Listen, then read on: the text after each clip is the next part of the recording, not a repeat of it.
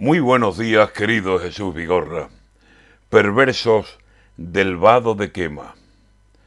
He visto así el Guadiamar, no es su nombre el quema, advierto, cuando en los años noventa no nos aventaba un viento que trajera chaparrones y estaba este mundo seco.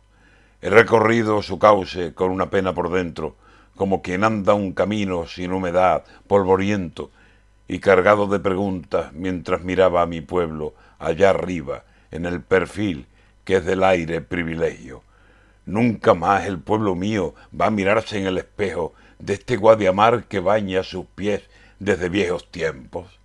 He llorado viendo el cauce con perfil de cementerio, donde la flora, la fauna del guadiamar, altos fresnos, altos y afilados chopos, álamos blancos y negros, y llegó un día y llovió, y aquel río siguió siendo el mismo que vi pasar, desbordado, grande, abierto.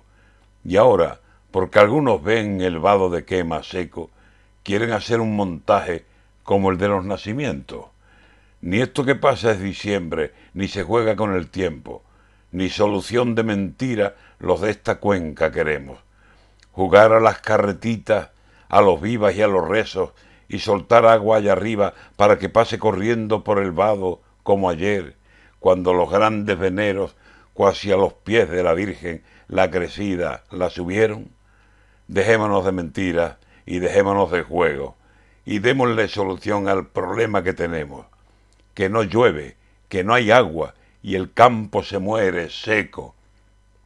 Montar un vado de quema cual si fuera un nacimiento, para que el final de mayo tenga un fondo rociero, yo no quiero aguas postizas, no quiero un río de atrezo, que ahora lo pasen vacío como lo pasaron lleno, y el que quiera aguas aquí por un gusto rociero, se siente sobre los cantos mirando para los cielos y se ponga a esperar nubes hasta que lo quiera el cielo.